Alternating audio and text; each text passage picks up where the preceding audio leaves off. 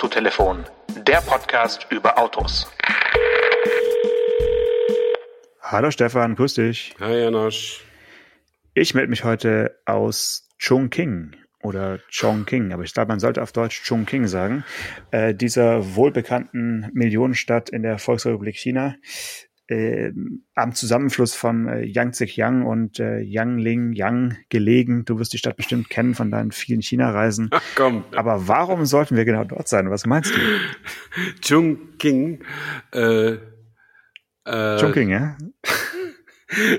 ich habe die erste Assoziation, also man, man soll ja nicht ausländerfeindlich nee, sein. Nee, soll man nicht. Nee, nee, nee. Aber die erste Assoziation war, äh, wie heißt der noch, dieser völlig unkorrekte britische äh, Komiker, vielleicht komme ich noch ja. drauf, der sagt immer Chinaman, aber man soll ja nicht mal Chinaman sagen.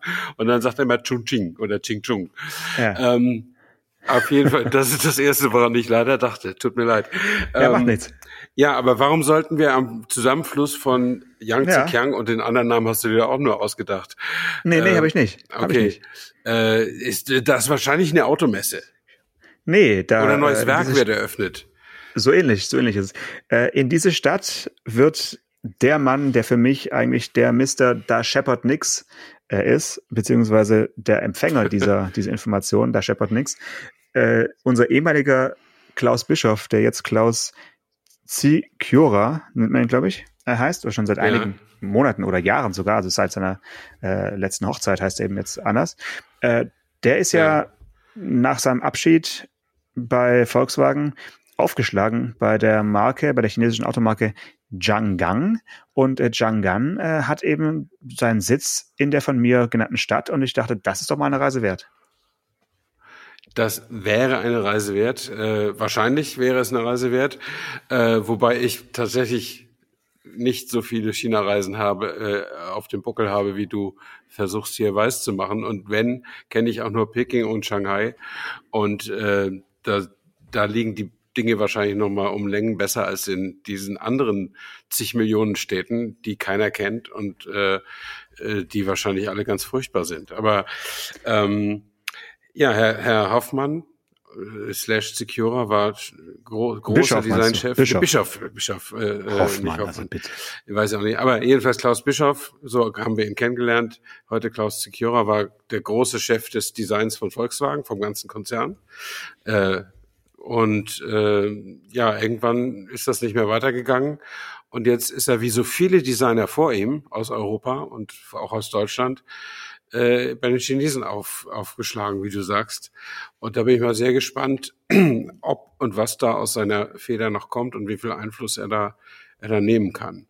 Ja, ähm, also ich finde zwei Dinge bemerkenswert. Erstens äh, hat ja dieses Unternehmen ähm, hält ja Anteile an der an der Marke Avatar. Avatar, also das ist ja eine futuristisch designte Marke, mhm. die auch bei der IAA so ein bisschen äh, ja, für Aufsehen gesorgt hat. Und die wiederum haben ja ihr Designzentrum in München eröffnet. Also vermutlich auch in, im letzten Instagram-Post von, äh, von dem neuen Designchef ähm, ist ja Avatar Design Team München quasi mitverlinkt. Das heißt, er sitzt wahrscheinlich die meiste Zeit oder ich hoffe zumindest, dass er das darf, äh, dort eben äh, in München und ähm, nicht ganz so oft äh, in, in Mittelchina, ja, weil mhm. die Stadt ist ja wirklich weit weg von Shanghai und weit weg von Peking. Das ist, denke ich, jetzt nicht der, soll ich sagen, die attraktivste Arbeitsstelle für einen Designer. Mhm. Ähm, wobei auch die wahrscheinlich heute viel remote, remote arbeiten und äh, nicht mehr überall vor Ort sein müssen. Ja. Aber natürlich muss man sich äh, zeigen, nicht nur um sein Gesicht zu zeigen, um sein Gesicht zu wahren, sondern äh, gerade so ein Designprozess ist ja auch was Kreatives und die werden halt ihre Designzentren überall auf der Welt äh, haben, unter anderem eben in München. Mhm. Ich würde gerne mal mit ihm persönlich sprechen. Vielleicht äh, hört er uns ja und äh, mhm. wir schaffen es mal, ihn hier zu einer Dreikonferenz äh, zu überreden. Ja. Das, äh, man muss ja noch Ziele haben und Designer hatten wir ja schon, äh, auch hochkarätige, also da kann er sich gerne mit einreihen. Ja, ja, das wäre nicht schlecht. Vor allen Dingen, also ich will jetzt ähm, ich, ich weiß es nicht so genau, aber ich tippe, dass der eher in meinem Alter als in deinem Alter ist. Und ähm, also er ist genau Jahrgang 61, wenn du mich ja, fragst. Ja, dann ist er sogar, dann ist er jetzt schon 62 Jahre oder wird demnächst 62 Jahre alt. Und äh, wenn man jetzt ein neues Design einer ganzen Marke bestimmen oder ein bestehendes Design einer ganzen Marke umwandeln will, äh, braucht man ja also in, in Europa würde man fünf, sechs Jahre brauchen. Und äh, in China, wo es alles ein bisschen zügiger gehen kann, vielleicht drei. Ähm, aber diesen langen Atem muss er ja noch haben, so kurz vor Ruhestand sozusagen. Oder eben er ist jemand, der sagt, naja, ich bin, äh, Design hat ja auch was mit Kunst zu tun, mit der künstlerischen Freiheit und ich kann auch mir vorstellen, bis 70 noch zu arbeiten und die Früchte auch noch zu ernten. Ähm, also insofern finde ich das immer so ein bisschen eine zweischneidige Sache, wenn die äh, emeritierten Designer von Europa dann äh, so in ihren 60ern äh, nach China gehen. Ähm, es gab ja also damals der, das war nicht China, das war Korea, der, äh, der von, von VW auch kam. Ähm, Peter Schreier? Peter Schreier, der war ja noch mhm. jung, also er war ja 50 oder so, als der dahin mhm. ging und hatte ja noch eine, eine Riesenkarriere, die ihn bis zum Vice President da gemacht, gemacht, gebracht hat. Ähm, und ich weiß nicht, ob das äh, bei diesen kleineren chinesischen Marken, ob das da auch noch möglich ist. Und also ich bin da so ein bisschen skeptisch, aber er wird sich das gut überlegt haben. Ja, ich meine, Gerd Hildebrand, äh, ja, der, von Mini, der, ja. der Mini, der den, den ersten, den ersten neuen Mini sozusagen damals, äh, glaube ich, mhm. gezeichnet hatte, der ist ja da zu Koros äh, gewechselt und äh, Koros hat man ja dann nichts mehr gehört. Also es war ja eine Marke, die ja mit mit wehenden Fahnen gestartet war und auch kurz vor dem deutschen Markteintritt immer ja. so äh, stand. Zumindest wurde es äh, kommuniziert und Genf und überall war man ja präsent. Äh, es gibt einige Designer, du hast schon gesagt, die, die dort eben noch Karriere machen. Es ist dann vielleicht so ein bisschen wie bei den Fußballern, äh, die, äh, ja, die am Ende der Karriere nochmal ja. noch noch woanders hingehen. Ja. Ähm, aber es, ja, es, ich, ich wünsche erstmal allen, die, die sowas machen, äh, viel Glück und vielleicht hat es ja durchaus, äh, trägt es ja gewisse Früchte.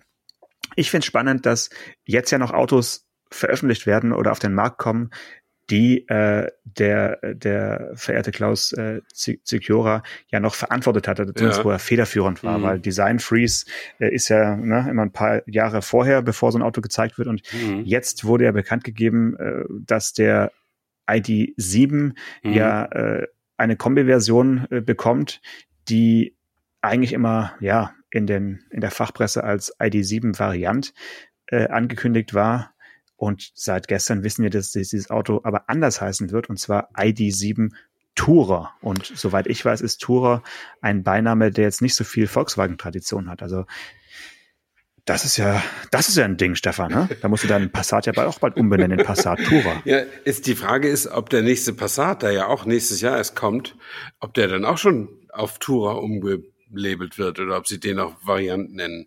Obwohl, da gibt es ja keine Limousine mehr. Vielleicht nennen sie ihn dann nur noch Passat. The Passat. The Passat, ja. ich, keine Ahnung. Ja. Also ich finde, äh, Tura finde ich einigermaßen scheußlich, aber auch verständlich.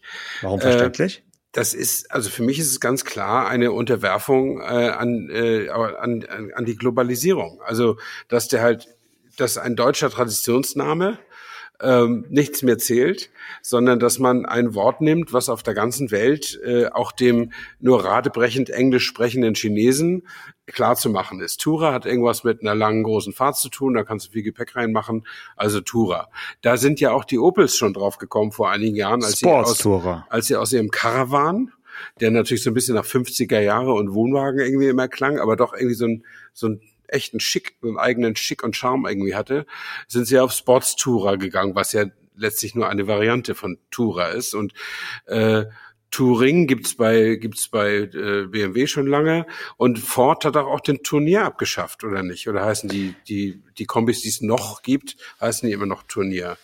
Also wenn es denn wenn es noch Kombis gibt, sowas wie äh, Focus, ich Moment, also der hieß auf jeden Fall noch Turnier.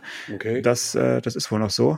Aber du hast recht. Ich meine, Kombis sind ja eh, äh, ich will jetzt nicht sagen Mangelware, aber werden eher weniger.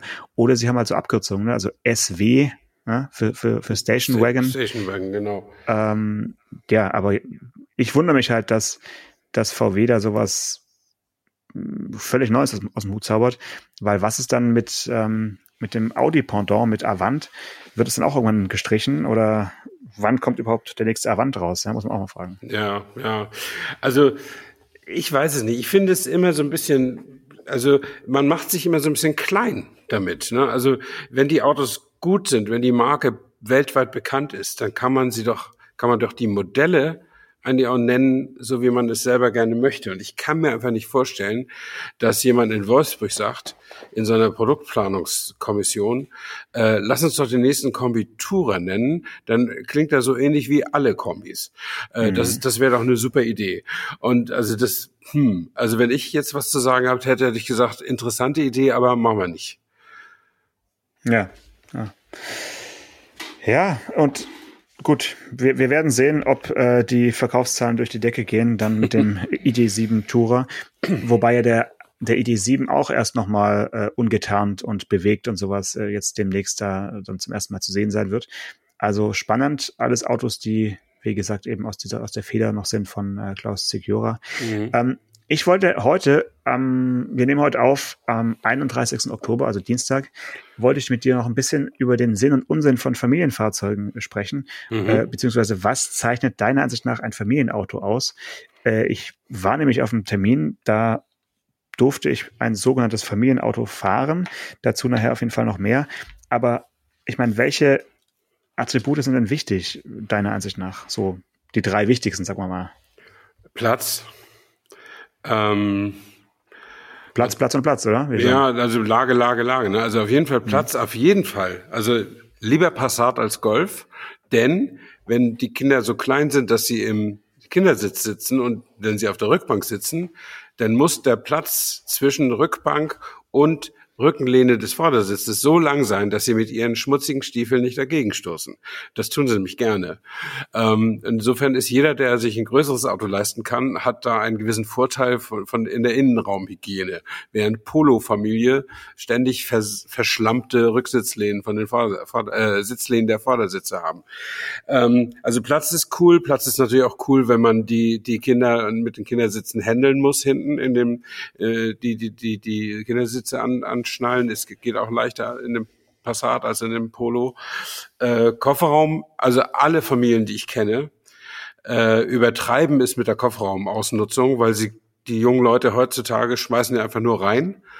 Und äh, ja, klar. Die, mein Sohn und seine Familie sind in, in binnen weniger Jahre von einem äh, von einem BMW 1er, da hatten sie noch keine Kinder, über ein Seat äh, Leon Kombi. ST. Mhm. Zum ST, v bestimmt ja, auch Sportstourer. Ja, zum VW-Bus gekommen, einfach weil sie glaubten, diesen Platz zu brauchen. Und äh, jetzt äh, darf äh, mehr Platz auch nicht mehr gewünscht werden, weil mehr Platz gibt es im Automobil dann letztlich auch gar nicht mehr, als ein VW-Bus hat. Aber ähm, und also was immer gerne kommuniziert wird, was auch zu Familienautos gehöre, sind die mhm. sogenannten pfiffigen Details. Ähm, mhm. Ich glaube aber, das wird überschätzt äh, weil nicht jeder das gleich lustig findet, wenn da ein Schirm in der Tür steckt oder oder irgendwie sowas ist. Ne? Aber ähm, ich glaube, die die entscheidenden Sachen sind äh, sind sind äh, Platz und vielleicht eine gewisse Robustheit der Innenausstattung. Also vielleicht keine elfenbeinfarbenen Stoffsitze oder okay. sowas. Ne? Okay. Komisch, dass äh, aus deinem Munde, wo du ja so ein Mann des Volkes bist, äh, ja. ähm, auf jeden Fall äh, ein, ein, ein Sprecher des, des Volkes, dass du denn, dass du den doch sehr wichtigen Punkt des Preises noch gar nicht genannt hast. Also es wundert mich jetzt ein bisschen. Naja, weil Familie ist ja nicht an, äh, also ich, ich wehre mich dagegen zu sagen, dass Familien kein Geld hätten. Also es gibt arme Familien, Mittelfamilien und reiche Familien. Und äh, jetzt hast du mich nur nach den Autokriterien äh, gefragt. Also ja, du musst dein Geld, wenn du eine Familie hast, durch fünf teilen oder durch drei oder durch vier. Und da kannst du vielleicht nicht so große Sprünge machen, aber dann reicht's halt nicht für einen VW-Bus irgendwann, sondern dann muss es halt ein, keine Ahnung, Opel Meriva sein, gebraucht oder, okay. oder irgendwie sowas. Jetzt, jetzt leben wir, wir in der Zeit, in der ähm, man um die SUVs irgendwie nicht drum herum kommt. Äh, mal so gefragt, findest du für einen siebensitzigen Mercedes äh, EQB, also ein elektrisches mhm. siebensitziges SUV, findest du in der siebensitzigen Variante einen äh, Preis von ungefähr ja, sag mal so Pi mal Daumen 54.000 Euro, also Basispreis, findest du, das ist durchaus im Bereich des Möglichen, so als Familienkutsche? Das kommt auf die Familie an. Das gibt der Zahnarzt seiner Familie, ja, dann ja, okay. aber. Also dann Zahnarztfamilienauto. Nicht, okay. Vielleicht nicht die Klempnerfamilie. Also. Okay. Würdest du sagen, wenn du da nochmal 20 Riesen draufpackst, ja, 74.000, okay, was haben wir dann? Ja, so, oder sag mal ein bisschen, ja, sag mal mal 72.490 Euro. Findest du, das ist ein Preis, da könnte man als Journalist in der Zeitung noch schreiben, hier elektrische Familienkutsche. äh, also, kommt auf die Zeitung an, ne? Es, kommt, na, es kommt drauf an. Also man muss natürlich. Zahnarzt-Magazin äh, würde gehen. Genau. Ne? Wenn ich, wenn ich das jetzt so daherrede, dann ich kann ja. ja sagen, was ich will. Wenn ich ja. aber weiß, ich schreibe jetzt für ein paar, paar zehntausend Leser oder so, muss ich natürlich sehen, dass ich nicht als arrogant so rüberkomme. Also mhm. oder selbst übertrieben selbstbewusst. Ja, oder, ja. weil das mhm. ist natürlich das klassische Familienauto äh, tatsächlich ist nicht mit über 70.000 Euro verbunden. Obwohl es, wie gesagt, reichlich Familien gibt, die sich sowas auch leisten können. Mhm. Ähm, aber jetzt habe ich gegen das Mikrofon gestoßen, Entschuldigung. Das macht nichts. Das, wir sind live drauf, ja. ähm, das macht gar nichts. Manche Menschen ähm, laufen gegen die Kamera, du haust gegen das Mikro. Das okay. Ja, was, äh, was, äh, welches Auto soll es denn sein? Also E-Kopie mit Extras oder, oder wie? Naja, nee, also mal anders gesagt, Kia ist ja momentan so eine Marke, die so ein bisschen im, im ah. wie soll ich sagen, stark im Wandel be begriffen ist, mhm. äh, die ja auch so ein bisschen ähnlich wie Dacia so dieses Billigheimer Image abschütteln wollen und eigentlich auch schon getan haben durch den äh, Stinger, ja, den mhm. sie ja vor einigen Jahren mal überraschend ja, ja. gebracht haben, so mit V8 und äh, so nee, ein bisschen als V6. Entschuldigung, ja. äh, V6, ja. Ja, ist ähm, kein, kein Achtzylinder drin. V6.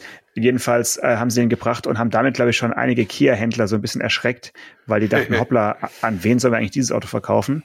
Ähm, die Zielgruppe war bisher noch nicht in, in unserem äh, Glaspalast, weil bei uns waren vielleicht eher Menschen, die sich ein Picanto gekauft mhm. haben oder vielleicht ein Seat oder so die richtig progressiven, vielleicht einen Pro-Seat äh, und dann natürlich ganz, ganz viele, die jetzt so Richtung Sportage und Niro und sowas in der SUV-Gegend unterwegs sind. Aber jetzt ist Kia, naja, plötzlich bringen sie ein Auto auf den Markt, was bei 72.490 Euro losgeht. Und das nennen sie EV9, also EV9. Mhm. Und es ist über fünf Meter lang und ziemlich, ziemlich groß. Und ähm, jetzt ist die Frage, wie kann man dieses Auto einordnen? Weil sie selbst sprechen von einem Familienauto. Und da kann man natürlich sagen, jo, wie du schon gesagt hast, es gibt auch Familien, denen bei denen mhm. Geld nicht so eine große Rolle spielt.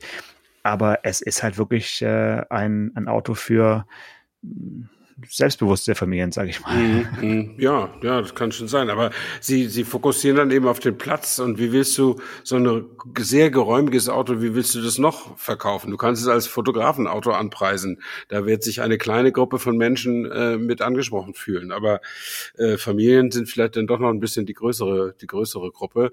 Und der Stinger, der total zu Unrecht unterm Radar geflogen ist, weil er einfach ein tolles Auto ist.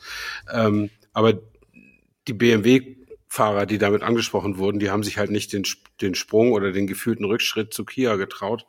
Ähm, aber der, der, den Stinger konnte man ganz klar als sportliche, coupéhafte Limousine positionieren, eben für diese BMW-Selbstfahrer-Klientel.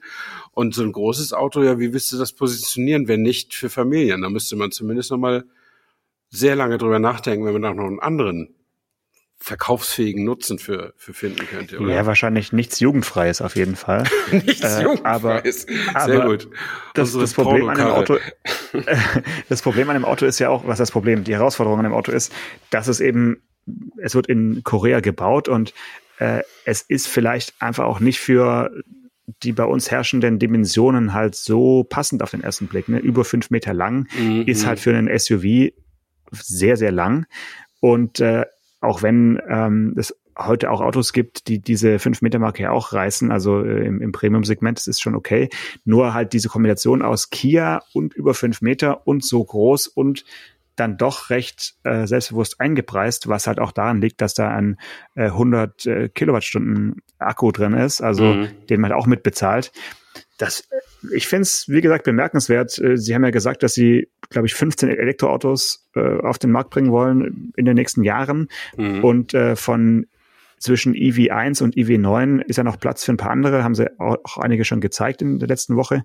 Und darüber hinaus muss auch noch welche geben. Also die stellen wirklich komplett um und dass sie jetzt halt mit diesem oberen Ende ihrer Elektroautoskala so früh schon auf den Markt kommen, finde ich äh, ja sehr mutig. Und ich glaube, dass sich doch einige Kia-Händler momentan äh, Gedanken machen zumindest, wie sie dieses Auto eben dann auch loswerden, weil vielleicht ist es eher eine Kundenklientel, die bisher, ich sag mal so, vielleicht Volvo, Range Rover, ja, äh, ja so eine gewisse Technikfaszination musste man halt auch mitbringen, äh, um sich so, sowas als elektrisches Auto dann zu holen.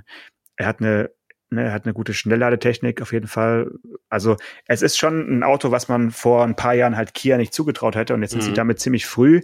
Und man fragt sich, äh, ja, wer ist der Nächste, der so ein äh, siebensitziges äh, Riesengerät dann eben noch auf den Markt bringt.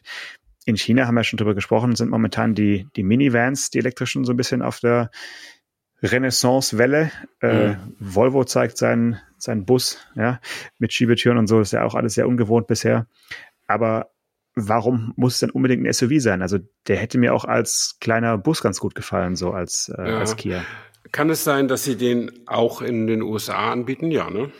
Davon gehe ich mal aus, ja. Und äh, da weiß ich, dass die Amerikaner äh, die Siebensitzigkeit schätzen, auch bei SUVs.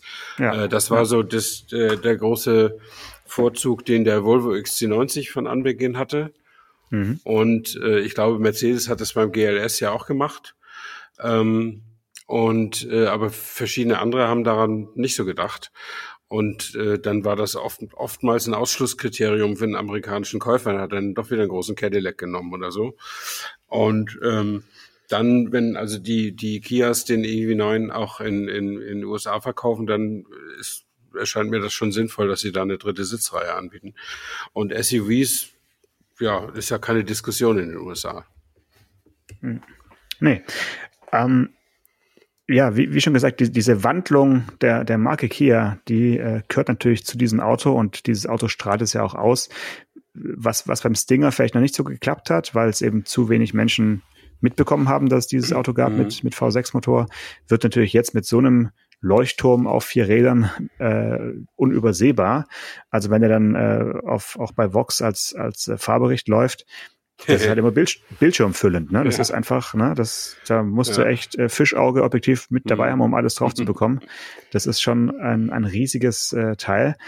Und ähm, in, in Reihe zwei, das ist ganz schön, du kannst ihn also auch als Sechssitzer bestellen. Die spekulieren mhm. auch darauf, dass Familien mit äh, größeren Kindern dann den e-, eher als Sechssitzer ordern und dann hast du die Wahl zwischen Drehsitzen in Reihe 2 mhm. oder so auch so Wellness Relax Massagesitze, mhm. wie, wie so Zahnarztsessel. Also das ist auch sehr luxuriös. Also wenn ich äh, Teenie wäre oder so, würde ich sagen, auf gar keinen Fall die Drehsitze, auf jeden Fall die Massagesessel. Ja, ja, da sitzen die Kinder gerne wieder hinten. Ähm, ja, ich meine, das Ganze ist ja auch getrieben durch Hyundai. Ne? Also das ist Hyundai und Kia gehören ja zusammen, ist ja ein Konzern. Ja. Und äh, Hyundai hat Hyundai hat da aber den strategisch den Hut auf und auch produktplanerisch und ähm, da die haben eben schon vor Jahren äh, ganz klar die Marschrichtung vorgegeben, dass die Welt gerettet werden muss durch Elektromobilität, gerne noch mit Wasserstoff betrieben. Das kommt ja noch äh, dazu bei Hyundai. Ähm, und die bauen ja auch so große Autos. Also der Staria ist ja auch so 5,25 Meter, dieser große Van und hat natürlich auch, der hat bis zu vier Sitzreihen, wenn du willst. Ähm, und ähm, ist denn in Südkorea ist das auch so ein weitläufiges Land wie die USA? Ist doch gar nicht so groß. Ne? Oder, oder warum bauen die? Oder ist das wirklich alles auf Nordamerika gemünzt und machen die es deshalb so groß? Denn naja, in, und China, in Deutschland China hat auch, ne? China ist halt auch wichtig. Ja, stimmt. Aber ich meine, so für diesen, vielleicht denke ich auch immer noch zu altmodisch, das äh, passiert mir ja dann und wann. Aber so groß, ich mag ja so große Autos, aber mit so einem 5,30 Meter Trümmer äh, würde ich jetzt auch denken, Mensch, wo, wo parkst du den ein? Was, wie steigst du in Würde, in Würde aus, ohne irgendwen zuzuparken oder sonst was? Ähm, aber das sind natürlich alles, alles Themen, die vielleicht auch Europa exklusiv sind und in den beiden anderen großen Märkten gar nicht so wichtig. Ja, also den Eindruck hatte ich zumindest mhm. äh, jetzt äh, bei, beim Erstkontakt mit dem Auto. Äh, ich muss natürlich dann immer mal wieder auch an den Hyundai Santa Fe an den nächsten denken, der ja auch so ähnlich von den Dimensionen irgendwie mhm. erscheint. Haben wir ja schon drüber gesprochen. Ja. Äh, das ist halt einfach diese, diese Plattform, äh, beziehungsweise die, ähm, ich weiß nicht, ob der, haben wir glaube ich gar nicht drüber gesprochen, ob der auch nur elektrisch kommt, ich glaube nicht, aber nee, von nee, den Dimensionen nee, her ist er doch auch ähnlich groß und äh, ähnlich ja. riesig und selbstbewusst. Da äh, gehen also die beiden Schwester- oder Brudermarken da äh, im Gleichschritt äh, mhm. voran. Ähm, ja, wir werden sehen. Was eben kleiner noch da kommt von Kia, ist ja alles dann so eine Art Miniatur äh, oder eine, eine Mischung aus, aus EV6 und EV9 in verschiedenen Größen. Ähm, ehrlich gesagt würde ich mich freuen, wenn sie mal den EV1 äh, mhm. zeigen, äh, weil mir fehlt nach wie vor so intelligente kleine Elektromobilität, äh, dass es groß funktioniert und mit einem schweren Akku und über zweieinhalb Tonnen Leergewicht, das haben wir jetzt alle irgendwie verstanden. Ich denke, die Herausforderung wird sein, das Ganze eben dann ja kleiner und äh, leichter hinzubekommen, weil nur solche Schlachtschiffe in der Innenstadt äh, wird halt nicht funktionieren. Ja. Mhm. Aber klein, kleine Autos haben es ja eh, eh schwer, nicht nur äh, als Elektroautos, weil eben der mhm. Kostenanteil für die Akkus so unverhältnismäßig hoch ist, sondern es sind ja viele Kleinwagen also entdieselt worden inzwischen, wegen der, weil der Dieselmotor immer teurer wird durch die Abgasbestimmungen. Ähm, und inzwischen sind viele Hersteller ja auch sehr sparsam mit der Weiterentwicklung von kleinen Autos, weil ihnen ja bis vor kurzem noch diese EU7 äh, Ver Verschärfung äh, gedroht hat. Ähm, und da habe ich jetzt gelesen, das soll etwas aufgeweicht werden jetzt. Also die, die ursprüngliche äh, Intention der, der Europäischen äh, Union war, dass man deutlich schärfere äh, Schadstoffwerte nochmal mhm. wieder äh, gebracht hat. Äh, damit könnte man als Ingenieur vielleicht noch leben. Aber diese Werte sollten auch erreicht werden beim, beim Kaltstart und Anfahren. Ähm, und das ist natürlich dann schon die ganz hohe Schule, ingenieurstechnisch. Und man sollte das mindestens über zehn Jahre und 200.000 Kilometer halten, diese Werte. Ähm, mhm. Und dann haben manche Leute gesagt, ja, dann kostet so ein Polo halt nochmal 2000 Euro mehr, äh, wenn wir das wollen. Oder von einem Ab oder so gar nicht zu reden. Ne? Dann, dann hast du, äh, wenn wenn es ein Ab noch gäbe, dann hättest du irgendwie 20 Prozent äh, Preisanteil für die Abgasreinigung da drin. Und dann, dann ist es irgendwann kein Geschäft mehr. Eben nicht mal mehr für Leute, die keine Familie haben, wäre das dann noch ein gutes Geschäft. Ähm, und jetzt habe ich gelesen, jetzt denkt man in Brüssel nochmal neu nach, weil nicht etwa die Deutschen da sich zu Tode lobbyiert haben, sondern die Franzosen und die Italiener, die ja auch gerade kleine Autos ganz gerne verkaufen.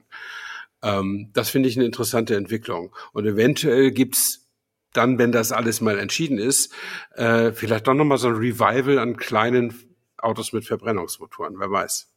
Hm.